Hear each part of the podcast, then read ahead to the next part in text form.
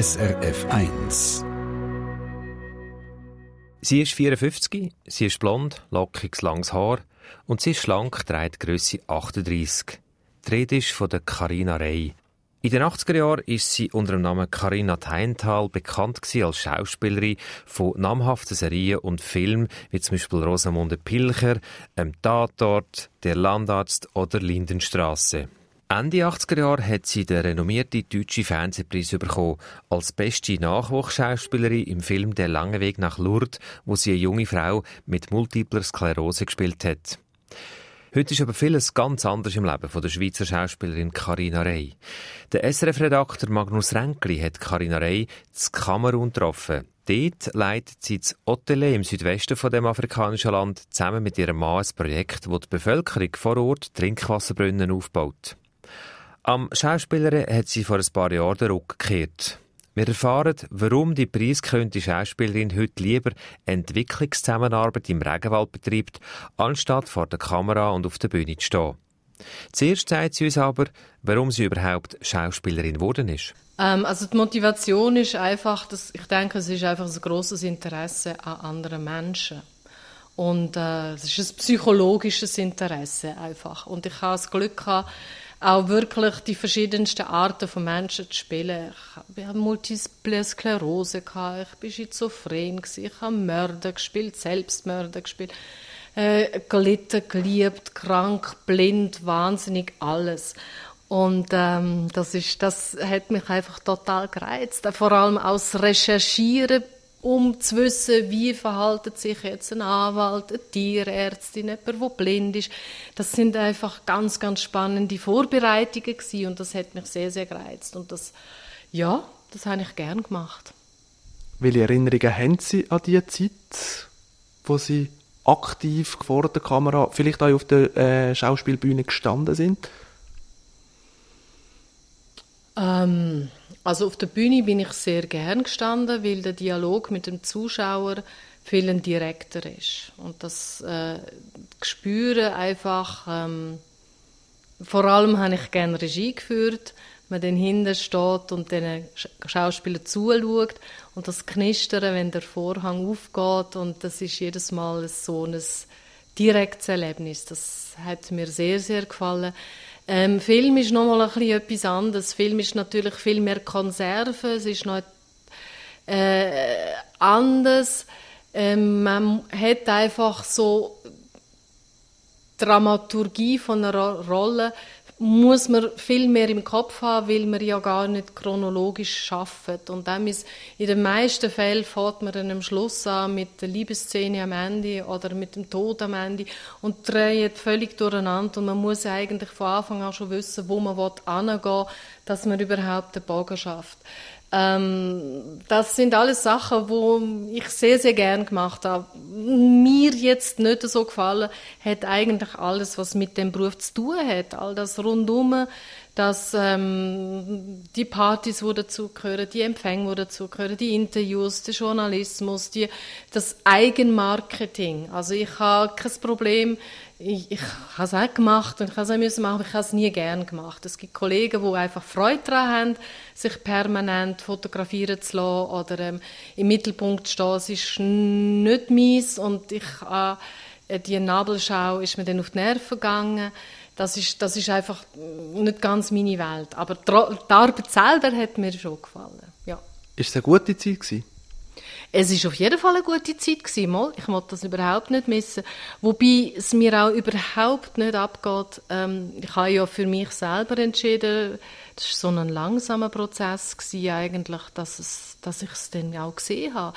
Ich hatte dann irgendwann das Gefühl gehabt, ähm, ja, ich habe so viele schöne Sachen dürfen spielen und jetzt ist es dann auch gut, jetzt würde ich vielleicht anfangen, mich zu wiederholen.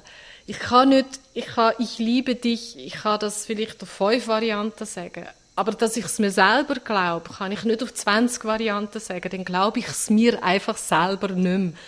Und dass ich mich immer wiederhole, das ist nicht meins. Ich habe irgendwie das Gefühl, ja, so ewig ist ja mein Leben auch nicht, dass ich mein ganzes Leben lang das Gleiche muss machen muss. Und dann habe ich für mich das Gefühl gehabt, ich habe das jetzt gesehen. Und ich habe gute Zeit im Fernsehen erlebt, auch irgendwie vielleicht so die Hochblüte noch.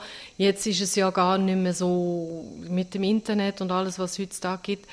Ja, ich meine, wenn zu meiner Zeit sind einfach wirklich noch Millionen vor dem Fernsehen gewesen. Das findet man ja heute gar nicht mehr. Also habe ich extrem Glück gehabt, tolle Rolle.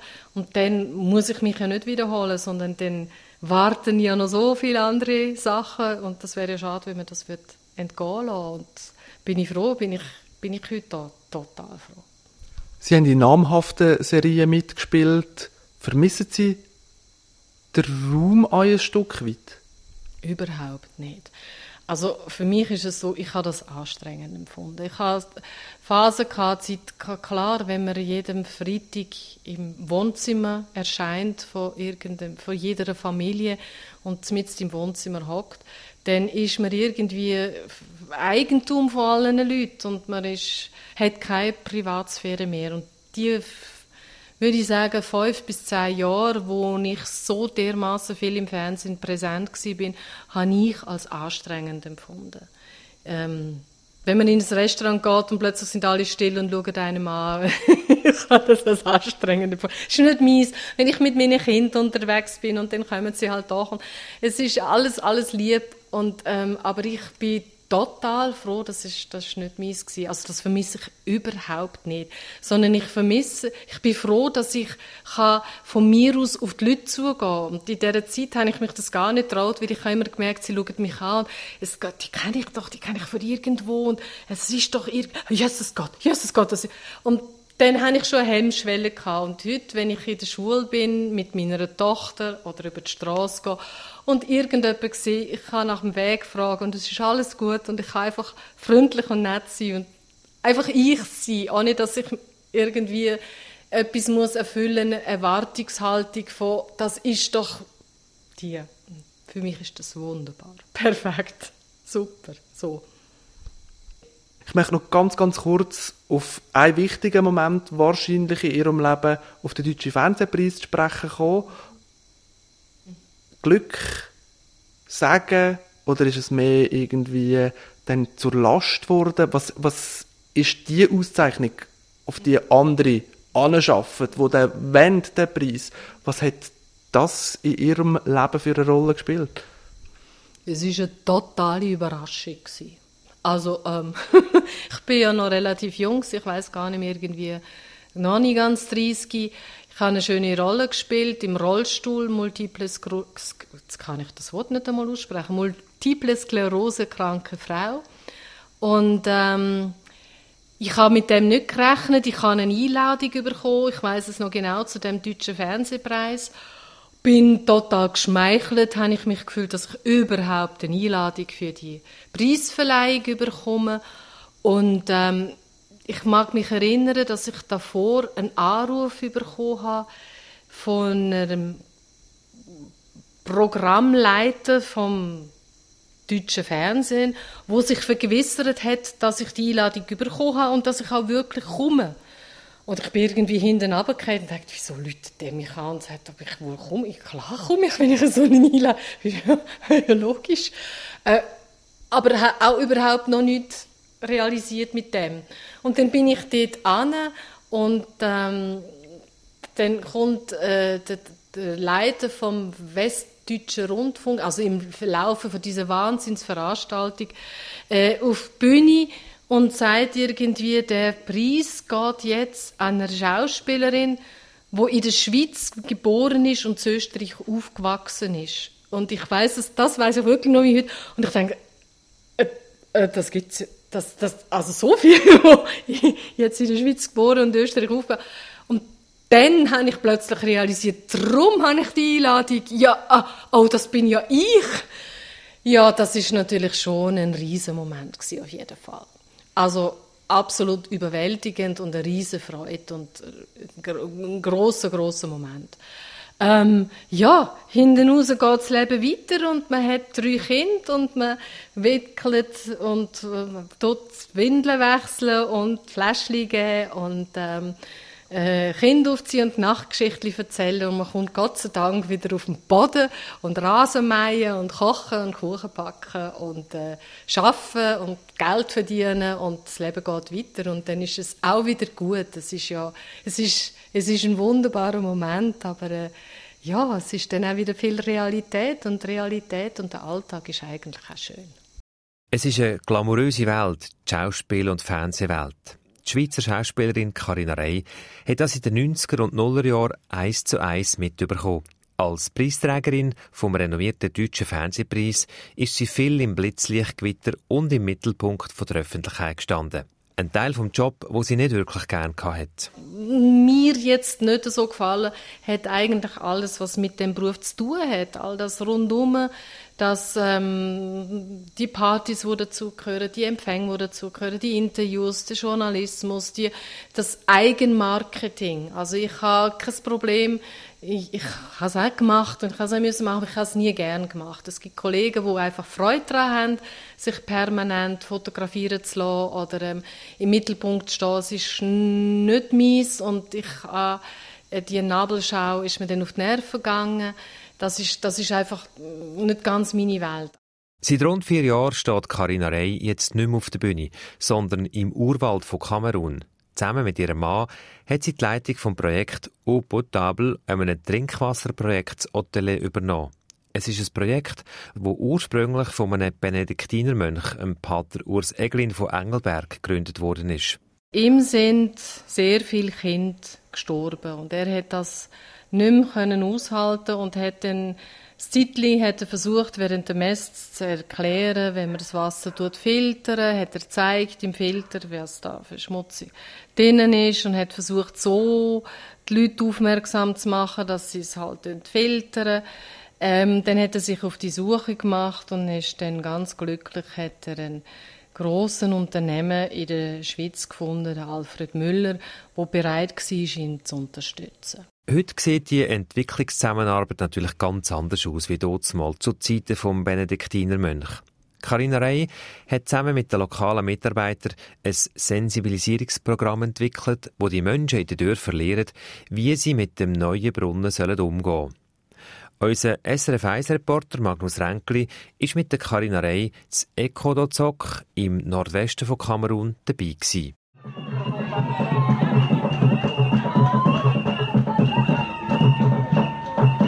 Es ist wirklich ein Spektakel hier. Die Präsentation, die Schulungsveranstaltung funktioniert hier ganz ohne PowerPoint-Präsentation, so wie wir sie wahrscheinlich in der Schweiz wird machen. Wir sind versammelt draussen vor einem Haus aus Lehm. Palmenblätter über einem Holzrost geben uns den nötigen Schatten. Der Maurice Umgawa Ovana, ein hagerer, etwa 1,75 Meter grosser Mann, um die 30 schätze ich, steht in seinem blauen Overall vor und redet in einer witzigen Art und Weise mit der versammelten Dorfbevölkerung. Es ist ihm wichtig, dass die Bewohner wirklich verstehen und begreifen, was er mit seiner kräftigen Stimme erzählt. La poubelle c'est quoi? La saleté. Viens ici et maman là ich mache das in Bassa, Evondo oder sonst anderen lokalen Sprache. Jetzt, wo wir dabei sind, switcht er ab und zu auch noch auf Französisch, damit wir eine Chance haben, etwas zu verstehen. Mit riesigen Zeichnungen von einem lokalen Künstler ist illustriert, was am zukünftigen Brunnen geht und was eben nicht. Geschirrabwaschen am Brunnen verboten. Wäschwaschen am Brunnen verboten. Und der Brunnen, der ist dafür, dass Menschen Wasser holen können und nicht etwa, dass Tiere hier kommen, Wasser saufen. Wieder riesiges Gelächter. Die Dorfbevölkerung wird von Anfang an einbezogen in das Brunnenprojekt. Sie sagen, wo der Brunnen gebaut wird. Und sie sind auch verantwortlich, dass die professionellen Brunnenbauer während dem Aufbau zu essen bekommen und dass sie an einem Ort schlafen können. Es ist ihr Projekt. Und das sei zentral, sagt Karina Rey. Je mehr man sie einbezieht, umso mehr hebt der Brunnen hinten raus. Ja, also das ist, wenn sie von Anfang an, ist es ein Teil von ihnen. Und dann ist es ihnen, was nicht kostet, ist nicht wert. Das ist überall auf der Welt so. Und ich denke, das ist irgendwie ein Rezept, dass 98 Prozent von unseren Brunnen wirklich funktionieren. Das liegt an dem Gesamtkonzept, dass jeder ein Teil, ein Teil von dem Ganzen ist. Und das, das Gefühl, wenn wir ihnen auch vermitteln. Und das ist auch in Realität so. Wenn man neben der Carina Reh steht, hier mitten im Busch in Kamerun, dann sieht man, wie sie mitlebt an dieser Veranstaltung. Da merkt man, wie viel Herzblut sie da drin steckt. Sie ist mächtig stolz. Stolz auf ihre Mitarbeiter. Auf jeden Fall, auf jeden Fall. Also ich finde, sie machen das super gut. Sie machen es mit einem Irrsinnsengagement. Und das muss man mal können. Ich meine, das, sind, das ist ja jeden Tag so. Sie kontrollieren 750 Brunnen noch zusätzlich zu diesen Veranstaltungen in den grössten Hits und haben immer die Kraft und die Freude daran. Also ich, ich bin stolz, ich finde, die machen das toll. Ja. Neben dem Schulungspersonal ist hier klar, es braucht Musik. Drei Männer unterstützen die Veranstaltung immer wieder mit ihren Trommeln. Carina Rey, wir sind hier bei einer Sensibilisierungsaktion, wo die Leute geschult werden, weil sie mit dem Brunnen umgehen sollten. Ähm, man hat auch entschieden, wo der Brunnen ankommt und ein Komitee eingeweiht. Musik gehört bei jedem Schritt, eigentlich bei jedem wichtigen Schritt auch dazu. Musik und Tanz gehört dazu, das Essen gehört dazu, Singen gehört dazu. Es ist ein Fest, es ist ein freudiger Anlass und ich denke, etwas, worüber man sich gefreut hat, hat hinten raus auch eine Nachhaltigkeit mag man sich im Herzen gerne erinnern und dann tut man es vielleicht auch gerne pflegen. Nachhaltigkeit, Sie haben das Stichwort gerade selber geliefert. Das ist etwas vom Zentralsten beim, äh, bei Ihrem Projekt.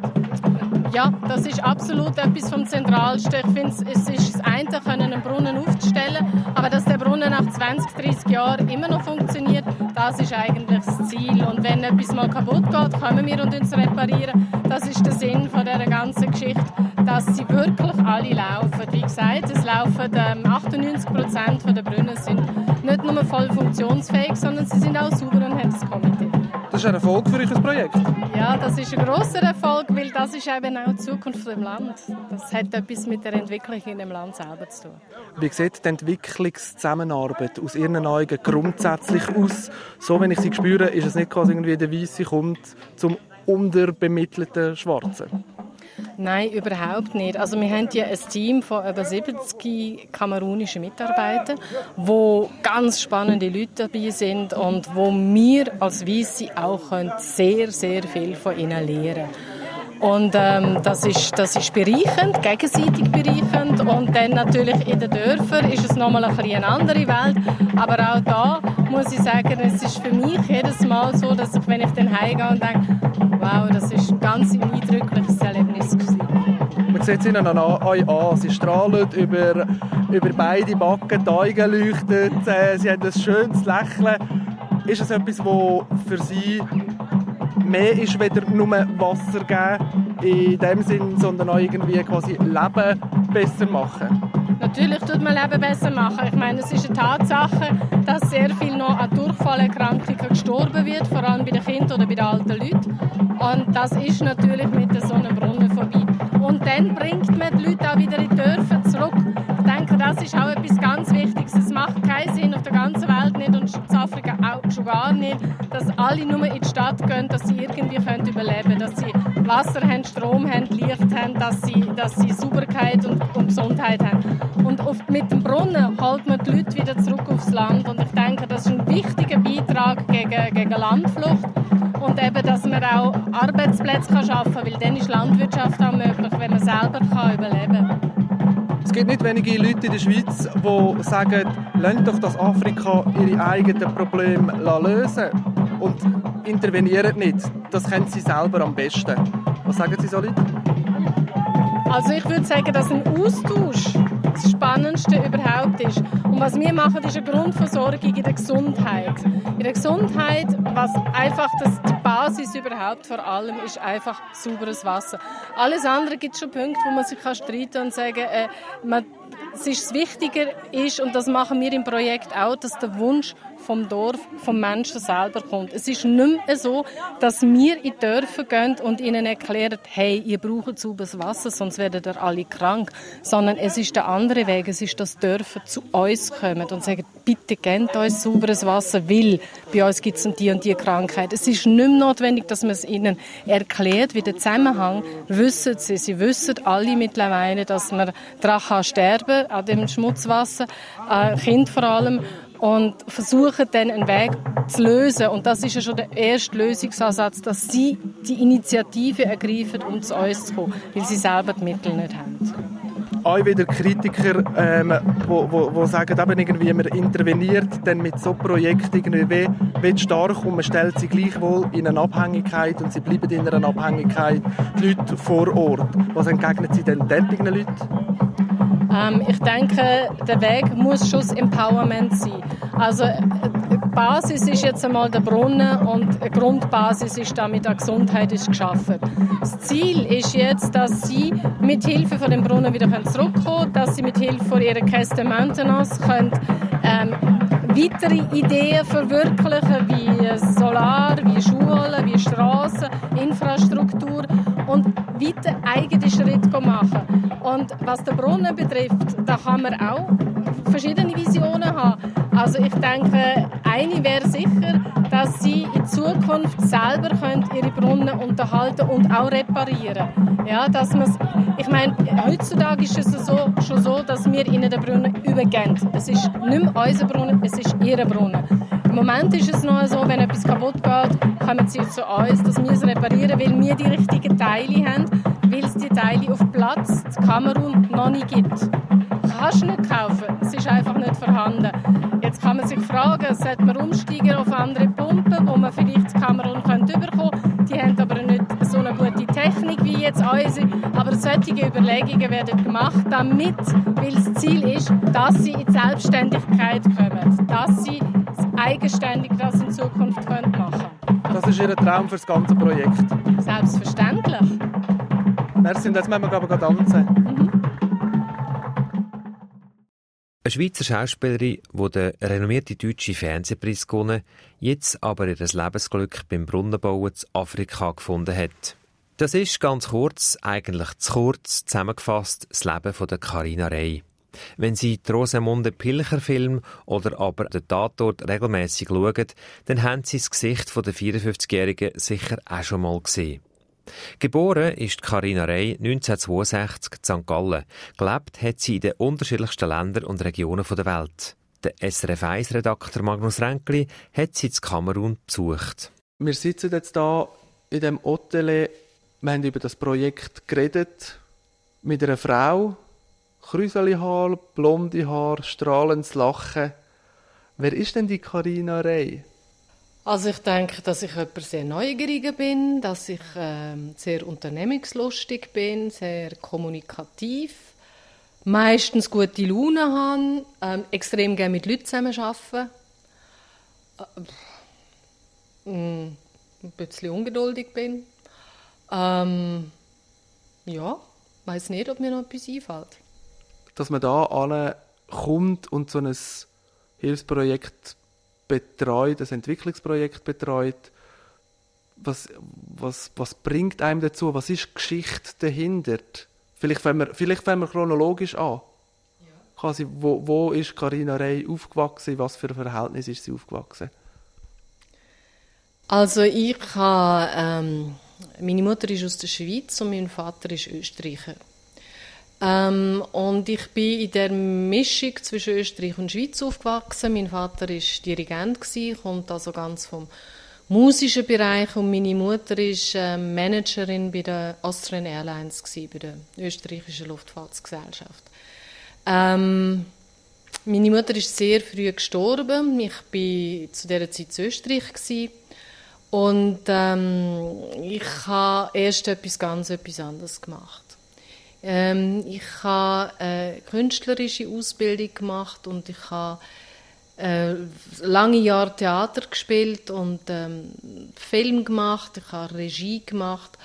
Ähm, und es ist eine sehr spannende und interessante Zeit gewesen. und gleichzeitig ist immer irgendwie äh, es hat mich, das Reisen hat mich immer gereizt. Ich bin sehr viel in der Welt umgekommen. Sprachen haben mich immer gereizt.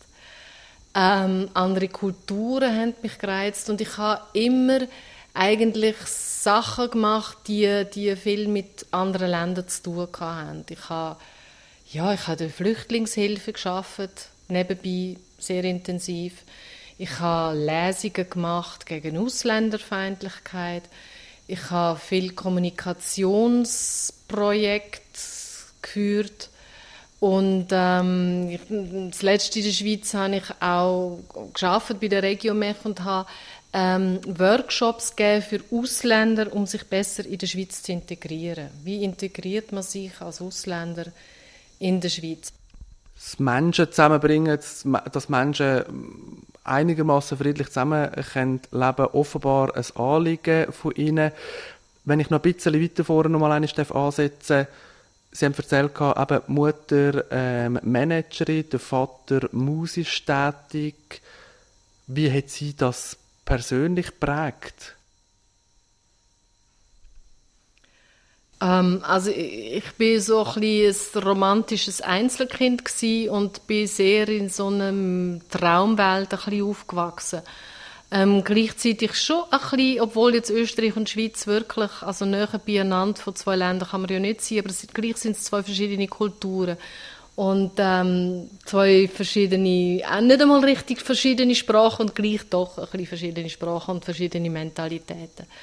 Ich habe das sehr ähm, interessant gefunden und auch lange gesucht, wo ist jetzt eigentlich auch mein Platz in dem. Ich war ja lange in Deutschland und ähm, ich habe das Spannungsverhältnis sehr interessant gefunden. Und wie Sie das gerade gesagt haben, jetzt mit diesen, ähm, das weiß ich gar nicht, wie ich vorher noch gedacht ja, von der Kommunikation her, was mir aufgefallen ist, bis heute, egal in welchem Beruf, ist, dass viele Menschen einfach in ihrer Welt denken. Ob das jetzt Ärzte sind oder Lehrer sind oder Schauspieler sind. Man ist gefangen in seiner Welt. Und das ist immer genau das gewesen, was mich nicht interessiert hat. Und ich habe das immer spannend gefunden, wenn man aus der, der, der Welt raussieht und aufmacht und ähm, plötzlich sieht, die dort haben vielleicht ähnliche Probleme, dort ist es auch so und, und man könnte sich mit dem gut verstehen, obwohl der aus einer ganz anderen Welt kommt. Und plötzlich ist die Welt viel größer und viel reichhaltiger. Und ich habe das zum Beispiel auch ähm, ich meine, in dem Integrationsseminar, ich habe viele Schüler gehabt, die sind teilweise sind's Tamile gsi, wo die Probleme mit Indien haben. Dann sind es Kurden gsi, wo Probleme mit der Türkei haben. Dann sind es ähm, Tibeter gsi, wo es Probleme mit China haben. Und alle haben, sind unterdrückt von einer anderen Macht. Und jeder ist in seiner Welt und hat das Gefühl, ich allein habe meine Probleme. Und wenn man plötzlich merkt, der Tamil hat gleiche Problem wie ich, Kurden, ähm, relativiert sich vieles und man macht auf und man sieht, hey, ich stehe gar nicht so allein da mit meinen Problemen. Und amigs ist es doch so im Leben, ich meine, es hat jeder so seinen Rucksack. Und jeder hat das Gefühl, er hat den schwersten oder den schlimmsten. Aber wenn man eigentlich sieht, rechts und links, hey, äh, ja, andere Rucksäcke sind vielleicht noch schwieriger oder noch, es erleichtert und es macht einfach auf. Und äh, die Verbindungen unter den Menschen zu machen, das ist eigentlich so etwas Einfaches, aber die meisten sehen es viel eingleisiger so. Und das ist etwas, wo ich immer ausgebrochen bin die Beispiele, die Sie jetzt so ein bisschen aufgezählt haben, hat auch immer ein Stück weit irgendwie mit den Leuten, die quasi irgendwie bei uns in der Schweiz sind, ähm, mit Verlust auch zu tun, oder? Sie haben irgendwie mindestens ihre Heimat verlassen, oftmals ihre, ihre Angehörigen vielleicht auch irgendwie einen Teil verlassen. Inwiefern hat denn ihr früher Verlust von ihrer Mutter sie prägt? Oder vielleicht auch ihnen nachher dann geholfen, quasi um so Leute zu verstehen? Ja, das kann, äh, das kann durchaus sein. Das kann durchaus sein, dass man, ähm, ja, vor allem, dass man ähm, einfach, ich denke, das einfache Glück schneller und sieht und kann schätzen. Ich glaube, das ist noch etwas, was häufig verloren gegangen ist, dass man äh, irgendwie in dem Streben immer mehr und noch mehr und noch mehr ähm, das, was man hat, nicht mehr sieht. Und ich denke, dass man durch so eine Erfahrung, klar, wenn die Mutter sehr früh stirbt, ist, es, ist man schon in einer Situation, dass man später viel dankbarer ist für das, was man hat, weil man die Erfahrung gemacht hat, es kann morgen anders sein. Eine Sendung von SRF1. Mehr Informationen und Podcasts auf srf1.ch.